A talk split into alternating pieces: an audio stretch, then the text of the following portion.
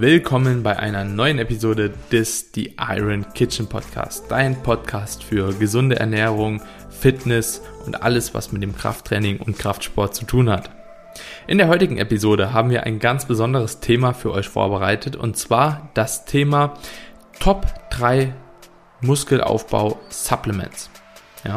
In der heutigen Episode geht es, wie der Name schon sagt, um Supplements, die sich hinsichtlich der Datenlage, aber auch in der Praxis bewährt haben und dir da draußen einen maßgeblichen Benefit ja, bezüglich Muskelaufbau geben können.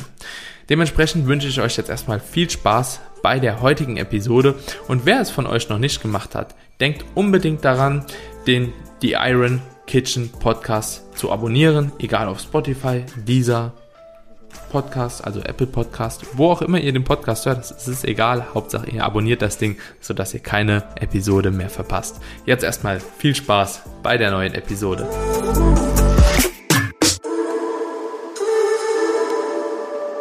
Wir sind wieder zurück hier bei einer neuen Episode des The Iron Kitchen Podcast. Und zwar haben wir heute ein ganz spannendes Thema für euch. Wir haben uns im Vorhinein schon ein paar Gedanken zu dem Thema gemacht und zwar geht es heute um die Top 3 Supplements für Muskelaufbau. Ja, Kamine, wie geht's dir heute? Bist du ready für die neue Episode? Mir geht's gut. Schulter ist immer noch äh, am Start, aber wird ein bisschen besser. Und ich freue mich auf jeden Fall mega auf diese Episode, weil gerade Supplements das ist natürlich ein riesengroßes Feld, was auch immer wieder nachgefragt wird und wo immer diese Frage gestellt wird, so, was sind die Top Punkt, Punkt, Punkt Supplements für?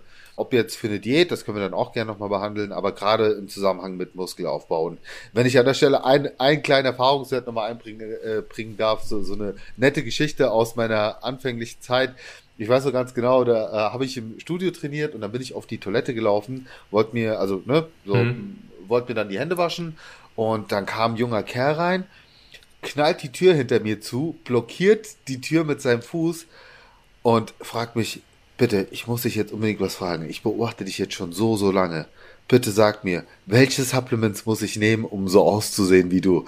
Es war so, also wirklich, ich werde das niemals vergessen. Es war so, war ein junger Kerl, also das war noch in meiner Anfangszeit vom Training, wo ich gedacht habe, okay, ist das wirklich so der Fokus? Also da merkst du wirklich, gerade gerade junge Leute konzentrieren sich viel zu sehr auf eine Supplementation und denken tatsächlich, dass das den Unterschied ausmacht, was einen effektiven Muskelaufbau angeht, obwohl sie eigentlich nur unterstützend wirken können. Aber man muss natürlich sagen, je nachdem, wie gut, wie effektiv man sie einsetzt und vor allen Dingen, wenn man auch über die Supplements spricht, über die wir heute sprechen werden, natürlich auch erwiesenermaßen Benefit auf dem Muskelaufbau haben können. Hm, ja, ist aber eine, eine witzige Geschichte, habe ich so ähnlich halt eben auch schon schon mal erlebt, ne? Und ganz ehrlich, Kamine, ich weiß nicht, ob ich mich da ausschließen kann, ob ich früher nicht auch so gedacht habe.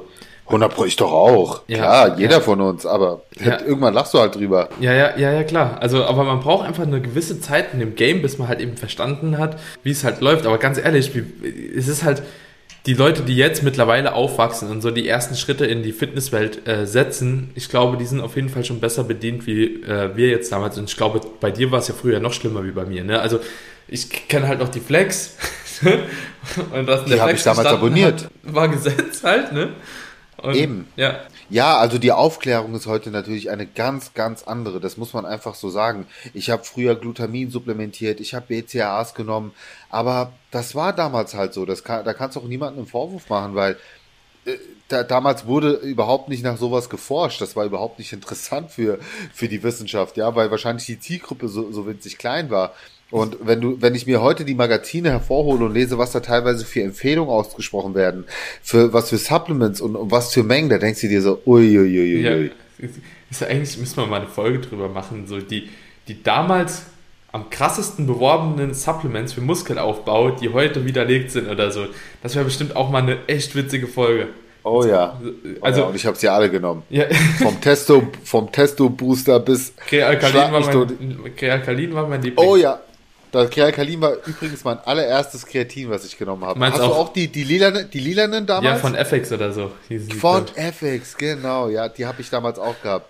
Ach du Herr. Ja gut, aber äh, ist definitiv eine spannende Folge. Aber ja. lass uns mal einsteigen ja. hier mit dieser Episode mit den drei wirklich besten Supplements für den Muskelaufbau, die auch wirklich ja. von der Wissenschaft so gut belegt sind, dass man sagen kann, mit diesen dreien macht ihr absolut nichts falsch oder mhm. im besten Falle sogar alles richtig. Ja, und weißt du, was mir gerade eben noch eingefallen ist, als wir so die Supplements so überschlagen haben, ob wir da auch auf einem Nenner sind etc. Das sind sogar die Supplements, die mit einem kleinen Geldbeutel fast jeder kaufen kann. Ne? Also ohne viel auszugeben, sind das einfach so Supplements, die sind billig, die wirken gut und ja, bringen alles, was man will. Ist tatsächlich so, genau. Ja, ja. ja also das sind definitiv auch die, ja, die günstigsten und effektivsten. Mitunter günstig auf jeden Fall, je nachdem, in welchem Kontext man setzt, aber äh, zählen auf jeden Fall nicht zu den teuren Supplements und ähm, ja. da kann man mitarbeiten. Erstes Supplement, ich denke, da gehen wir einfach mal ganz stupide rein. Da weiß ich auch nie, ob ich es wirklich als Supplement bezeichnen soll, weil es bei mir schon ein fester Bestandteil der Nahrung eigentlich ist, ist einfach Protein, Proteinpulver. So, ne? Ja. Egal, ob man äh, jetzt Whey-Protein, ob man Mehrkomponentenprotein, ob man Whey-Casein-Mix da, da, dazu nehmen will, es ist eigentlich grundsätzlich scheißegal, wenn ich ehrlich bin.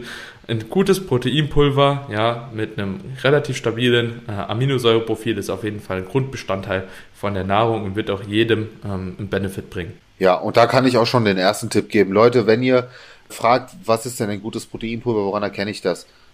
Ganz ehrlich, heutzutage kann sich keiner mehr leisten, mit einem schlechten Proteinpulver auf den Markt zu gehen. Also wenn ihr euch an große Markenhersteller haltet, und ich sage jetzt auch mal im, im, im, deutschen Raum, so ein deutscher Hersteller, da könnt ihr in der Regel nichts falsch machen. Und ähm, weil auch da sehr oft gefragt wird, was ist denn jetzt besser? Whey-Konzentrat, Whey-Isolat, ähm, Mix oder wie auch immer. Am Ende des Tages, wie es Daniel schon gesagt hat, die Unterschiede sind nicht riesengroß. Klar gibt es einige äh, Vorzüge von gewissen, ich sag mal, Kombinationen, ja, äh, aber genauso kann es auch wiederum Nachteil sein. So, das muss man halt immer im Kontext betrachten. Aber an sich mit einem stinknormalen Whey-Protein sind die meisten von euch bestens bedient. So, jetzt ist auch eine häufige Frage, Daniel. Hm. Ja, brauche ich das denn? Ist denn ein Proteinpulver ein Must-Have? So, was, was ist deine Standardantwort darauf, die, die sich wahrscheinlich sehr mit meiner decken wird? Ja, ziemlich. Also es ist kein Must-Have. Ihr könnt auch die Proteine auf jeden Fall über die Ernährung konsumieren oder vollständig über die Ernährung aufnehmen. Aber es ist auf jeden Fall ein Supplement, das sich für die meisten einfach als sehr, sehr praktikabel bewährt hat. Ja, in dem Sinne, dass man halt eben öfter, öfter auch am Tag, jetzt auch bei dir ganz viel, bestimmt bei mir auch, im Porridge, in verschiedenen Rezepten etc. immer wieder halt eben verwenden lässt und dementsprechend, also weil mich letztens jemand gefragt hat, Daniel, ist es schlimm eigentlich 100 Gramm Proteinpulver am Tag zu konsumieren? Ganz ehrlich, nee, ist es nicht. Ich glaube, ich habe 130 am Tag. ja, pass auf, auch, auch eine gute Frage, wenn ich da eine etwas differenziertere Antwort drauf geben kann. Klar. Wie du schon gesagt hast, es, ist, es, es gibt keine Obergrenze. Aber ich warne trotzdem davor, seinen genau. Eiweißbedarf nur über Proteinpulver zu decken, weil man darf halt nicht vergessen, so gut, so sinnvoll das auch ist und so leicht man damit seine Proteinzufuhr abdecken kann, aber es ist halt ein reines Proteinpräparat. Wenn wir das Ganze jetzt mal vergleichen mit einem Stück Fleisch oder mit Eiern oder mit Quark, wie auch immer, da haben wir halt noch ganz andere Nährstoffe mit drin. Ja, da haben wir Kalzium mit drin, da haben wir Eisen mit drin und, und, und, und, und. Das habt ihr halt in einem reinen Proteinpulver nicht. Deswegen von mir aus trinkt euch eure bis zu zwei Shakes am Tag oder konsumiert genau. ruhig auch mehrere hundert. So, ist in Ordnung. Aber bitte nicht nur, sondern auch das Drumherum muss eben passen. Ja. Und deswegen, nochmal ganz wichtig, es gibt keine Obergrenze, ja, aber es gibt einfach eine Vernunftsgrenze, wo dann andere Dinge potenziell zu kurz kommen könnten. Und äh, du hast es jetzt auch schon angesprochen, wenn ich das kurz ergänzen darf, es ist sehr praktikabel. Ja, das ist genau einer der Hauptgründe. Es ist einfach sehr viel leichter, gerade bei höheren Proteinmengen, das Ganze mit Proteinpulver zu ergänzen, zumal der Trend auch dahin geht und das übrigens auch bei vielen Kraftsportlern, die früher sehr viel Fleisch konsumiert haben, sehr viel Quark gegessen haben und so weiter, dass man immer weniger tierische Produkte konsumiert, weniger Fleisch konsumiert, weniger Eier isst, weniger und so weiter und so fort. So, das heißt, gerade die Nahrungsmittel, die einen relativ hohen Proteinanteil haben oder einen guten Protein zu Fett oder Kohlenhydrat-Ratio, die fallen halt größtenteils raus. Und damit kann man das Ganze eben mit Protein einfach abdecken. Mhm. Und ich sag mal, speziell Frauen tun sich da ja noch schwerer als Männer sehr oft, weil sie noch weniger Fleisch essen und oder allgemein halt weniger essen. Ja, da kann es halt echt Sinn machen, das zusätzlich zu nehmen, um sich einfach das Leben zu erleichtern. Also es, es ist kein Must-Have, aber es ist ein verdammtes Nice-to-Have, was selbst Leute wie wir sehr gerne und sehr häufig nutzen. Und das mit gutem Grund. Ja, Genau, also bin, bin ich auch bei dir und auch vielleicht nochmal ergänzend ganz kurz zu, dem, zu der Thematik, dass natürlich viele Mikronährstoffe, Spurenelemente, Mineralstoffe etc. eventuell dadurch zu kurz kommen. Das ist natürlich auf jeden Fall so und eine gewisse ja, Balance in der Ernährung muss einfach gegeben sein. So, ihr müsst halt eben gucken, wie clean esst ihr im restlichen Alltag beispielsweise so. Habt ihr, also clean in Anführungsstrichen, habt ihr genug Obst drin, habt ihr genug Gemüse drin, habt ihr vielleicht auch ein bisschen Vielfalt in Kohlenhydraten drin, ihr viele Haferflocken und so weiter und so fort. So. Und ähm, wenn sich das dann halt relativ gut ergänzt, dann, dann äh, könnt ihr auch natürlich ein bisschen mehr auf Proteinpulver greifen, aber es ist halt auch absolut nicht notwendig, weil man, ja, also ich will halt beispielsweise nicht viermal am Tag als Proteinquelle halt ein Whey konsumieren oder sowas. Also da bin ich halt eben auch froh, wenn ich halt eben da eine gewisse Abwechslung drin habe, wenn ich mal Eier esse, wenn ich halt keine Ahnung auch mal ein Stück Fleisch essen kann oder wenn ich halt einen Käse esse oder also ich bin selbst auch froh darum, wenn ich nicht nur den ganzen Tag Protein trinken kann und ich wette, die meisten von euch werden das sowieso auch nicht tun. Und die Sättigung, ne? Es sind halt flüssige Kalorien, was ja okay ist, aber Flüssigkeit sättigt halt nie so sehr wie gekaute Mahlzeiten, feste Mahlzeiten und deswegen würde ich auch da, wenn ihr, wenn ihr Probleme mit der Sättigung habt, würde ich auch eher mein Protein essen oder wenn ihr in der Diät seid, würde ich auch nicht zu viele Shakes konsumieren und mhm. lieber zusehen, dass ihr auf feste Lebensmittel geht, falls ihr auch Probleme mit der Sättigung habt. Also das sind auf jeden Fall schon so mit die wichtigsten Punkte. Aber Daniel, lass uns doch auch mal auf die Menge zu sprechen kommen mhm. und natürlich auch, wie man das Protein im besten Falle so über den Tag hinweg konsumieren sollte. Wir haben das, das auch schon einige Episoden behandelt, deswegen lass uns das hier kurz und knapp halten. Was sagt die Wissenschaft? Was sind so empfohlene Mengen für den Muskelaufbau und was sagt die Wissenschaft, wie sollte man seine Proteinaufnahme über den Tag hinweg am besten verteilen? Hm. Also ich würde jetzt mal, mal ganz grob einfach drauf so einen Richtwert geben. Zwei Gramm ist ein, äh, pro Kilogramm Körpergewicht ist ein grober Richtwert. Man kann natürlich sagen, wenn man einen etwas niedrigeren Körperfettanteil hat und mehr relative Lean Body Mass, also so Muskelmasse einfach gegenüber Fett aufweist, dann kann man halt eben vom Protein auch ein bisschen mehr essen, sich da eher äh, ein bisschen weiter oben einpendeln, beispielsweise bei 2,5 Gramm. Und wer halt eben sehr, sehr schwer ist, vielleicht auch ein bisschen mehr Körperfett hat, der kann sich da auch im Rahmen von einer Aufbauphase beispielsweise oder so, kann man sich da auch ein bisschen drunter einpendeln. Also unter 1,6 Gramm arbeite ich sehr, sehr selten, würde ich auch nicht vielen Leuten empfehlen. So 1,6 Gramm ist, glaube ich, so diese Untergrenze, wo ich sagen würde, okay, das passt.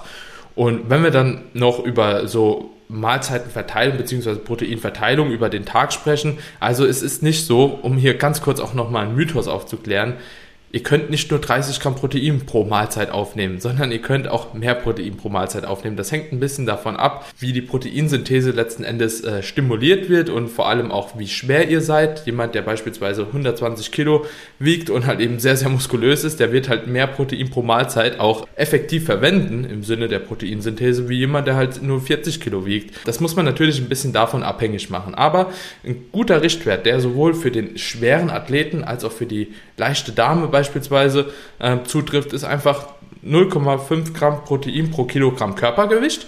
Und wenn man diese 0,5 Gramm Protein pro Kilogramm Körpergewicht als Richtwert nimmt, dann kann man eben auch noch sagen, okay, dann sollte man noch schauen, wie man diese 0,5 Gramm pro Kilogramm Körpergewicht konsumiert. Und zwar ist ein wichtiger Bestandteil vom Protein beispielsweise, damit die Proteinsynthese überhaupt stimuliert wird, sind essentielle Aminosäuren und vor allem auch diese Schlüsselaminosäure Leucin. Ja. Aber ich will das Ganze hier gar nicht verkomplizieren, denn Leucin, ja, Leucin kann auch beziehungsweise Leucin wird in hochwertigen Proteinquellen sowieso auch meistens in einer hohen Menge dabei sein. Dementsprechend achtet primär darauf, dass ihr ja, 0,5 Gramm pro Kilogramm Körpergewicht ungefähr habt in der Mahlzeit zwischen 0,4 und 0,6. Das ist auch eine kleine Range. Und dann werdet ihr genug ERAs in der Regel und auch genug Leucin in der Mahlzeit haben und damit schon sehr, sehr gut fahren. Punkt. Und für Männer wie für Frauen gleiche Regel. Genau. Eine Sache wollte ich gerade noch ansprechen bei dem Thema Protein, bevor wir weitermachen. Das wäre die, die, die biologische Wertigkeit von verschiedenen Lebensmitteln. Carmine, wie praxisrelevant ist die biologische Wertigkeit eigentlich von ja, verschiedenen Proteinen? Also ist im Proteinpulver genauso biologisch, genauso eine hohe biologische Wertigkeit wie beispielsweise ein Stück Fleisch oder wie ist damit umzugehen? Also kann man das ja, gut, äh, für, für mich, Thema biologische Wertigkeit spielt ab dem Zeitpunkt keine Rolle, wo du dich gemischt ernährst, also wo du wirklich unterschiedliche Proteinquellen drin hast, wo du von allem etwas mit drin hast. Ich sag mal so, für mich spielt die biologische, biologische Wertigkeit eigentlich nur bei einer streng vegan einseitigen Ernährung eine Rolle. Und selbst als Veganer muss man sich darum keine Sorgen machen, wenn man auch hier zum Beispiel zwischendurch ja. mit einem guten Proteinsupplement arbeitet oder allgemein auch drauf schaut, dass man eben nicht den ganzen Tag nur Linsen oder nur Hülsenfrüchte konsumiert, ja. sondern auch da eben eine schöne Mischung hat und dann spielt das auch da keine Rolle. Deswegen bin ich da mittlerweile echt ähm, jemand, der sagt, lass mal die biologische Wertigkeit außen vor. Wenn du dich nicht nur vom Weizenmehlprodukt ja. ernährst, so, dann, dann passt das. Und dann kannst du auch ruhig de, das Protein aus dem Brot mit einberechnen, aus dem Toastbrot oder wie auch immer. Ja. Weil genau deswegen setzen wir bei, bei zwei Gramm das Ganze an. Denn wenn wir uns das jetzt mal wirklich nur auf Ebene der Wissenschaft anschauen, sagt dir die Wissenschaft, alles über 1,6 Gramm pro Kilogramm Körpergewicht, was drüber geht, hast du keinen wirklichen Benefit. So, aber ja, man muss natürlich auch einen gewissen Puffer einbauen, denn nicht alle Proteine sind ja gleich. So, und das hast du dann mit den 2 bis 2,2 abgedeckt. Ja, ja. So, also ich würde, ich würde sagen, viel mehr müssen wir da nee. dazu eigentlich gar nicht sagen. Ähm, ansonsten hört gerne nochmal in die weiteren Episoden rein. Ich würde, ich würde viel lieber auf das zweite Supplement eingehen, wozu wir auch schon eine eigene Podcast-Episode abgedreht haben, aber in diesem Kontext auf jeden Fall auch nochmal erwähnt werden muss, weil ich würde sagen, das ist so das Supplement, was du definitiv supplementieren solltest und auch musst, weil du es eben über die Ernährung nicht abgedeckt bekommst, also mhm. nicht in den Mengen. Ja, Genau. Worüber reden wir? Wir reden hier über Kreatin. Das gute alte Kreatin, Monohydrat. Auch da denke ich, braucht man gar kein Hexenwerk machen. Ähnlich wie bei, wie bei dem Protein, das wir eben angesprochen haben, ist es hier auch schon fast egal, welche Kreatin oder welches Kreatin ihr nehmt. Also man kann aber schon sagen, dass das Kreatin-Monohydrat einfach eine sehr, sehr gute eine Baseline setzt quasi in dem ganzen Kreatin-Game. Denn wir haben eben schon mal drüber gesprochen, so Krealkalin etc. Das ist alles sehr schön gedacht, aber die sind meistens einfach zu teuer und bringen nicht mehr und sind auch nicht besser aufnehmbar und so weiter und so fort. Also ihr habt keinen Benefit, wenn ihr irgendeinen Super Special Kreatin nimmt gegenüber einem ja. Kreatin Monohydrat. Oh, und ihr braucht auch keine Transportmatrix. Also Konsens zu meiner Zeit war noch, du musst es in Traubensaft rühren, damit das besser vom Körper aufgenommen wird. Heute wissen wir, du kannst dir das einfach nur in dein Wasser rühren, du trinkst das und dann ist gut. Ja, ja so. Genau. Äh, du, und äh, deswegen Kreatinmonohydrat. Worauf ich aber da achten würde, Daniel, wäre auf jeden Fall eine Creapur-Qualität. Ja. Also da, das ist einfach sehr, sehr fein gemahlen. Das ist im Prinzip ein Qualitätsmerkmal, was sich auch jeder halbwegs vernünftige Hersteller geben wird. Da wisst ihr definitiv, so das ist, ähm, ja, ich sag mal so vom Qualitätsstandard her, das, was ihr auf jeden Fall haben solltet. Ich merke da zum Beispiel auch sehr oft den Unterschied, wenn ich da Feedbacks einhole, wer da nicht drauf achtet, hat auch häufiger Probleme mit so Magen-Darm-Problemen, mhm. was auch unter anderem daran liegen kann. Ja, ja, also Thema Verträglichkeit bei Kreatin betrifft wirklich nur eine ganz, ganz kleine Personengruppe und da will ich dann auch gezielt darauf achten, da ähm, auf, auf ein gutes Pulver zu setzen. Und vielleicht auch da eine kleine Ausnahme, Daniel, weil ich tatsächlich in diesen Ausnahmefällen gute Erfahrungen gemacht habe, dass Leute, die sonst mit Pulver Magen-Darm-Probleme entwickeln, häufig mit Kapselprodukten das weniger haben. Das habe ich auch, ja, also gleich Also vielleicht, ja, also vielleicht würde ich das auch an der Stelle mal empfehlen, wenn ihr Kreatin schon ausprobiert habt und da, also Monohydratpulver und da schlechte Erfahrungen gemacht habt mit, dann probiert doch vielleicht mal in der in der Situation Kapselprodukte, aber auch da bitte nicht überteuerte X3, was weiß ich was, mhm. äh, Kreatinprodukte, sondern es gibt auch Kreatinmonohydrat in Creapur-Qualität als Kapselform ähm, oder Tablettenform. Hm. Ja, und man muss halt eben auch ganz klar sagen, selbst wenn es die in Kapselform nicht gibt als Creapure, dann könnt ihr halt eben auch einfach mal schauen, ob es mit einem normalen geht. Also man kann sich ja einfach da ein bisschen rumprobieren, weil ganz ehrlich, das Kreatin, das kostet auch halt eben so wenig, dass man da auch einfach ein bisschen probieren kann, was für einen passt und dementsprechend dann auch eventuell, was ich auch gemerkt habe, mit dem Aufnahmezeitpunkt auch einfach ein bisschen spielen. Beispielsweise viele Leute, die Kreatin genommen haben, isoliert, ja, beispielsweise vorm Training, vielleicht haben sie noch einen Kaffee dabei getrunken, haben da teilweise mehr Magenprobleme, wie wenn sie es einfach zu einer Mahlzeit halt eben genommen haben. Und da kommen wir auch schon auf den nächsten Punkt. Spielt es überhaupt eine Rolle, wann wir Kreatin am besten nehmen? Was würdest du da sagen? Äh, spielt keine Rolle, weil Kreatin ist im Endeffekt ein Speicher, den wir im Körper haben. Ja, also wir haben einen Kreatinspeicher und den müssen wir einfach nur auffüllen. Und den können wir morgens auffüllen, den können wir abends, mittags auffüllen. Den müssten wir streng genommen nicht mal täglich auffüllen, weil wir eben auch da eine begrenzte Kapazität haben, wo man einfach sagen muss, mehr hilft dir in dem Falle nicht mehr. Also man spricht ungefähr von 20 Gramm. Ich halte es bewusst trotzdem etwas höher, weil auch da gibt es einige Untersuchungen. Daniel, ich weiß nicht, wie dein Stand der Dinge ist. Ähm, früher hat man ja gesagt, so 5 Gramm Kreatin täglich, das passt. Es gibt aber auch einige Empfehlungen, die sagen, orientiere dich am Körpergewicht ungefähr mit 0,1 Gramm pro Kilogramm Körpergewicht. Das ist auch der Grund, warum ich zum Beispiel zwischen 8 und 10 Gramm Kreatin nehme. So, wenn man das jetzt hochrechnet, das passt für mich einfach rein logisch nicht, dass ich dann nur 20 Gramm Kreatinspeicher haben soll. Mhm. Äh, die müssen bei mir ja größer sein. Ich habe ja auch mehr Muskelmasse als eine Otto-Normalperson. Also da mhm. würde ich einfach äh, damit arbeiten, dass ihr ungefähr darauf achtet, ungefähr äh, mindestens eure 5 Gramm täglich abzudecken, also drei bis fünf werden empfohlen. Uh, und wenn ihr euch an eurem Körpergewicht orientieren wollt, dann nehmt ruhig ein bisschen mehr. Also es schadet euch nicht, ja, mhm. äh, um auch mal den Mythos aus dem Weg zu räumen. Also es ist ähnlich wie bei Protein auch. Wenn ihr keine Vorerkrankung habt, gerade was so Nieren betrifft, äh, schlägt euch nicht auf die Nieren, es schlägt euch nicht auf die Leber. Das ist auch mit äh, genug Daten mittlerweile belegt. Und ähm, alles das, was ihr mehr aufnehmt, wird letzten Endes ausgeschieden ja. über den Urin. Und ich würde sagen, wer mehr über Kreatin wissen möchte, beziehungsweise da halt eben noch mehr Informationen haben möchte, wie Kreatin funktioniert, für was es gut ist und so weiter und so fort, checkt unbedingt mal die Kreatin-Folge ab. Da haben wir ja auf jeden Fall alles schon ähm, sehr, sehr gut beschrieben und auch äh, ja. viele Mythen geklärt, glaube ich, habe ich noch in Erinnerung. Auf jeden Fall.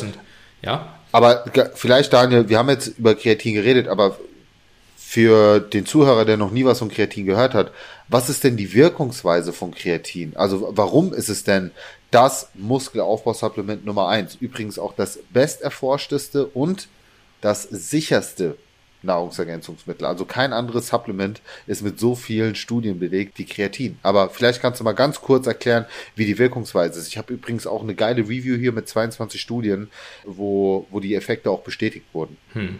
Ja, also letzten Endes ist Kreatin bzw. das Kreatinphosphat einfach äh, sehr, sehr daran beteiligt, letzten Endes Energie zu liefern. Ne? Also ich denke, das kann man jetzt super weit ausholen. Wir haben aber auch, wie gesagt, in der letzten Kreatin-Episode das Ganze nochmal ein bisschen weiter beschrieben. Wenn da tatsächlich auch mal so Interesse ist eurerseits, dass ihr sagt so, ey, macht das doch mal wirklich so ganz genau, wie funktioniert halt eben so ein chemischer Prozess, dann ähm, können wir da auch, denke ich, nochmal genauer drauf eingehen. Aber auf jeden Fall ist Kreatin so wichtig, Kreatinphosphat, weil es eben dieses Phosphatmolekül abspaltet letzten Endes und das halt eben wieder dann zur Energiebereitstellung quasi äh, herangezogen wird und so weiter und so fort. Also ja, ich denke, es, ja.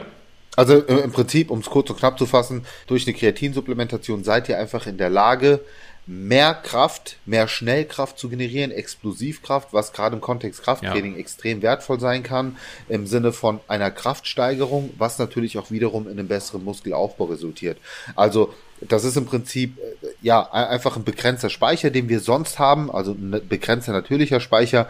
Dadurch, dass wir eben aber Kreatin supplementieren und diese Speicher immer proppevoll haben, kann eben mehr Kraft generiert werden und vor allen Dingen das Ganze auch schneller resynthetisiert werden, also wieder produziert werden, so dass wir einfach besser performen können. Also es ist auch mit Studien belegt, zwischen 10% Kraftsteigerung, also um die 10% Kraftsteigerung, 10 bis 14% kann man von einer dauerhaften Kreatineinnahme erwarten. Am Anfang ist der Effekt noch stark steigend, würde ich sagen. Äh, irgendwann ist der Effekt jetzt nicht mehr spürbar, aber es ist auf jeden Fall gut, das immer drinne zu haben, ob in einem Muskelaufbau oder auch in der Diät äh, aus Sicht des Muskelschutzes gut hydrierte Zellen. Also Leute, es gibt keinen Weg dran vorbei. Wenn ihr effektiv Muskeln aufbauen wollt, Männer wie auch Frauen, Kreatin. Ja, Genau, auf jeden Fall. Und ähm, das äh, sowohl in den ja, höheren Intensitätsbereichen auch vom Training als auch in den Ausdauerbereichen. Also Kreatin ist schon tatsächlich so ein kleiner Gamechanger, was das angeht. Safe. So, dann das letzte Supplement. Auch Kann man so in Klammern setzen, ne? Haben wir, haben wir auch so ein bisschen drüber diskutiert, muss man sagen. Ja, haben wir diskutiert. Wir sind uns, denke ich, schon einig, dass es irgendwo rein muss in die oberen Supplements, definitiv. Aber an welchen Stelle oder an welcher Stelle wir das Ganze jetzt setzen. Wir haben uns jetzt doch darauf geeinigt, dass Top 3 ist. Also das ist unsere Nummer 3, würde ich sagen, in Bezug auf Krafttraining bzw. Muskelaufbau. Und zwar, Kamine, von was sprechen wir? Wir sprechen über das schwarze Gold. Nicht über Kaffee, aber über einen der Inhaltsstoffe, nämlich Koffein. Mhm, ja. Ein sehr potentes, natürliches Stimulanz. Ja. ja. Ich bin großer Fan von Koffein übrigens. Ich habe schon lange keinen Break mehr gemacht. ich habe mir erst vor kurzem mal einen gegönnt und muss wirklich sagen, holla die Waldfee. Da merkst du erstmal, dass du die ganze Zeit auf Turbo fährst. Ja. Erzählt er mir, während er gerade hier in Synergy wegzieht, ne? So. Ich sag dir, habe ich vor kurzem gemacht. Ich bin schon wieder, ich bin jetzt wieder on. Perfekt. Und ich sitze hier mit der Kaffeetasse. Ne? Ja, genauso wie wir es gerade konsumieren, ist es nicht optimal für Muskelaufbau, muss man gerade äh, auch sagen. Also Koffein ist natürlich äh, stark leistungssteigernd, kann man schon wirklich sagen. Da gibt es auch eine sehr, sehr gute Datenlage. Zum einen kognitive äh, Leistungssteigerung ist da zu erwarten, als auch körperliche im Training. Und bei Koffein ist es eben so, dass man auch eine kleine Unterteilung vornehmen kann, wie man Koffein supplementieren sollte. Wenn jetzt wirklich so das Ziel ist, das Maximale im Krafttraining rauszuholen, dann macht es natürlich Sinn, den ganzen Tag kein Koffein zu konsumieren und rein vorm Krafttraining Koffein zu konsumieren. Und da kann man auch so einen Unterschied machen. Man kann einen kleinen Benefit erwarten und man kann einen großen Benefit erwarten. Ne? Den kleinen Benefit erfährt man, wenn man ungefähr so ein bis drei Milligramm Koffein pro Kilogramm Körpergewicht konsumiert. Das ist auch so das, was beispielsweise beim Eric Helms etc. so in dieser Nutrition äh, Pyramid immer beschrieben wird. Und bei diesen ein bis drei Milligramm Koffein ist es so, dass man halt eben tendenziell nicht oder ja, man baut keine so große Toleranz gegenüber dem Koffein auf. Das bedeutet, ihr könnt halt eben so gut wie tagtäglich von dem Effekt profitieren. Und die, die, die zweite Schwelle ist äh, so drei bis sechs Milligramm Koffein pro Kilogramm Körpergewicht. Und da muss man halt Boah, eben. Sechs, sechs, sechs finde ich schon hart. Und also, da muss man schon sagen, wenn, wenn man das ja. nur vom Training nimmt, ja, und keine große Erfahrung hat mit Koffein und sehr sensibel ist gegenüber Koffein, dann wird euch sechs Milligramm Koffein auf jeden Fall schon gut wegbügeln können. Das würde ich auch keinem empfehlen, eigentlich in einem Zuge zu konsumieren. Ähm, auf gar keinen Fall, weil da, da, da kann das Training auch komplett in die Hose gehen. Also ja. ich würde nicht über vier Milligramm gehen, wenn man nicht schon sehr erfahren oder meinetwegen fünf, aber dann sollst du, dann musst du halt auch wirklich schon gut also gut Koffein verträglich sein. Du und ja, ich zum ähm, Beispiel, bei uns geht das vielleicht ja. noch, aber Genau. Ähm, was man auch sagen muss dazu, das ist ja auch ein Wert, also wenn wir jetzt von diesen drei bis sechs sprechen, das ist die tägliche Dosis. Das bedeutet, ähm, wenn ihr am Tag schon zwei Kaffee vorher getankt habt oder so, ne, dann sollt ihr jetzt nicht nochmal sechs Milligramm Koffein vom Training zusätzlich äh, reinbuttern, weil irgendwo kann das natürlich auch ab einem gewissen Maße gesundheitsschädlich werden. Wo das Maß ist, das ist sehr, sehr individuell, je nachdem, wie viel Koffein du halt eben auch so gewohnt bist zu supplementieren, beziehungsweise zu konsumieren über Kaffee, Energy Drinks, Cola Zero, was auch immer, wo überall Koffein drin ist. Und deswegen jemand, der halt fünf Kaffee schon am Tag trinkt, ja, der wird gegenüber den sechs Milligramm sehr, sehr tolerant sein, wohingegen jemand, der halt eben gar keinen Kaffee trinkt, keine Cola Zero trinkt, vorm Training mit einem Booster mit 300 Milligramm Koffein schon dreimal im Kreis läuft halt, ne? Darf ich da nochmal eine kleine Unterscheidung machen? Ich finde das sehr, sehr wichtig, weil wir beim Koffein ist es nämlich tatsächlich so, dass wir mit den Dosierungen sehr vorsichtig sein müssen. Ähm, du hast jetzt am Anfang schon ganz richtig gesagt, es gibt diese 1 bis 3 Milligramm Grenze. Was hier wichtig ist zu verstehen, ja, ihr baut da im Regelfall keine Toleranz auf, was gut ist, weil dann könnt ihr es eben auch unter Umständen täglich konsumieren. Aber man muss halt auch ganz. Da, da musste ich auch mal ganz kurz was fragen, Carmen. Sorry, dass ich dich unterbreche. Hast du das Gefühl, das ist wirklich so? Anekdotisch. Ich würde sagen, ja. Ich habe das Gefühl, wenn ich beispielsweise so zwischen 2 und 3 Milligramm pro Kilogramm Koffein mich bewege, ja, das wäre bei mir ungefähr so zwei Kassen, Tassen Kaffee am Tag, ne, dass ich, wenn ich einen Break mache davon, trotzdem ja wirklich mal eine Koffeinpause, dass ich trotzdem ein anderes Gefühl habe danach, wenn ich nochmal back bin. Ja, das schon, aber da, da gebe ich dir recht, natürlich. Mhm. Wobei, warte ganz kurz, eine ja, Sache musst du halt unterscheiden. Also Punkt Nummer eins, ich gebe dir Brief und Siegel, dass du mit deinem Konsum niemals unter dieser Toleranzschwelle bist. Mhm. Du bist immer drüber gebe ich allein durch die Leitgetränke, durch Kaffee, durch den Booster hier und da. Hast du das mal so genau getrackt, dass du wirklich sagen kannst, ja, okay, ich war immer unter diesen? Ja? ja, ja, also, also bei, ich bin bei, halt ein bei Freak, was sowas drüber. angeht, ne? Weil okay, bei mir, ich war definitiv drüber, deswegen kann ich sagen, ich merke da, ich merke da auf jeden Fall schon noch einen Unterschied. Hm. Also, also im positiven Sinne. Bei einem Kaffee am Tag merke ich keinen Unterschied mehr. Groß. Also das ist tatsächlich so. Bei einem Kaffee merke ich keinen großen Unterschied. Bei zwei merke ich schon einen deutlichen Unterschied. Und wenn ich beispielsweise einen Kaffee und einen Monster oder so trinke, dann merke ich auf jeden Fall einen Unterschied, wenn ich den Break gemacht habe. Also umso höher das geht, umso mehr merke ich den Unterschied, wenn ich mal eine Pause hatte. Aber lass mich bitte noch das ausführen, was ich angefangen habe. Also bei den 1, 1 bis 3 Milligramm, ja, Toleranzschwelle, ein Punkt. Was aber auch ganz wichtig ist, den performance steigernden Effekt, den werdet ihr bei diesen Mengen sehr wahrscheinlich nicht in dem Maße haben wie bei höheren Dosierungen. Ja, was diese ein bis drei Milligramm Koffein pro Kilogramm Körpergewicht erreichen, ist aber zum Beispiel wir kennen das Szenario, ihr habt gearbeitet, ihr seid müde, ihr seid im Eimer, so, dann können euch diese ein bis drei Milligramm zumindest auf euer Normalniveau bringen. Aber sie bringen euch nicht über euer Normalniveau. Wenn ihr über euer Normalniveau hinaus wollt, dann muss man wirklich sagen, sind so diese vier Milligramm aufwärts empfehlenswert. Die haben dann tatsächlich auch den Performance, äh, Performance steigernden Effekt. Aber hier sollte man eben vorsichtig sein, weil wie gesagt, alles drüber wird dann aus Sicht der Toleranz schwierig. Deswegen würde ich euch Folgendes empfehlen. Ich nutze höhere Dosierungen wirklich bei maximalen, also bei maximal schweren Trainingseinheiten oder bei großen Muskelgruppen, wohingegen ich bei kleineren Muskelgruppen oder bei nicht so schweren Trainingseinheiten tatsächlich mit niedrigeren Dosierungen arbeite. Also ich versuche das schon so ein bisschen zu steuern, wie viel Koffein ich vor welcher Trainingseinheit ne Einheit nehme. Also wenn ihr zum Beispiel vor einem, keine Ahnung, PR steht und ihr wollt heute mal einen Rekord knacken, so da könnt ihr ruhig mit einer höheren Dosierung arbeiten. Aber fahrt euch nicht an die Wand, weil ihr versucht euch jedes Mal über euer Normalmaß hinaus hoch zu stimulieren mit extrem hohen Koffein Koffeindosierung.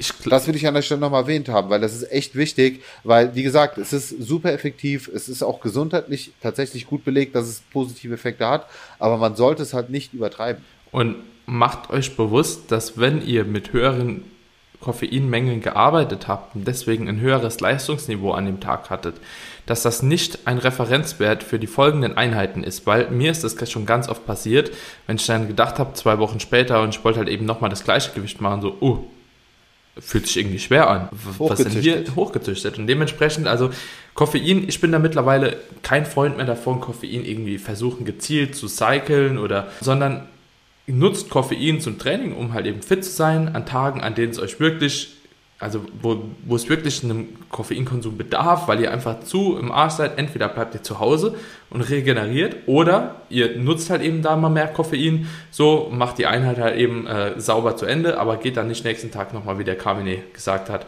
hin und ballert euch dann nochmal die Menge, weil ihr denkt so, ja, jetzt habe ich es gestern schon gemacht, jetzt, boah, ich bin so ermüdet, so, ich muss das nochmal machen. Nee, man muss halt auch immer sagen, wenn man Koffein konsumiert, es ist auch, man hat auch Einbußen davon. Ja? Also man muss sich bewusst sein, dass Koffein halt nicht nur positiv ist, sondern halt eben sich auch negativ auswirken kann. Da kommt halt eben nochmal das Thema Schlaf hinzu, Koffeinabbau und so. Aber ich glaube, Carmine, sollen wir mal eine Koffeinfolge machen? Ich glaube, wir müssten echt mal, weil Koffein ist halt wirklich so ein zweischneidiges Schwert. Da muss man behutsam sein. Ja. Also mir war es wichtig, das hier mit reinzubringen und den Leuten auch als wirklich sehr, sehr sinnvolles, effektives Supplement für den Muskelaufbau ans Herz zu legen, auch wenn es kein direkten Effekt hat, wie zum Beispiel Kreatin auf den Muskelaufbau, sondern eher einen indirekten Effekt, aber einen sehr potenten.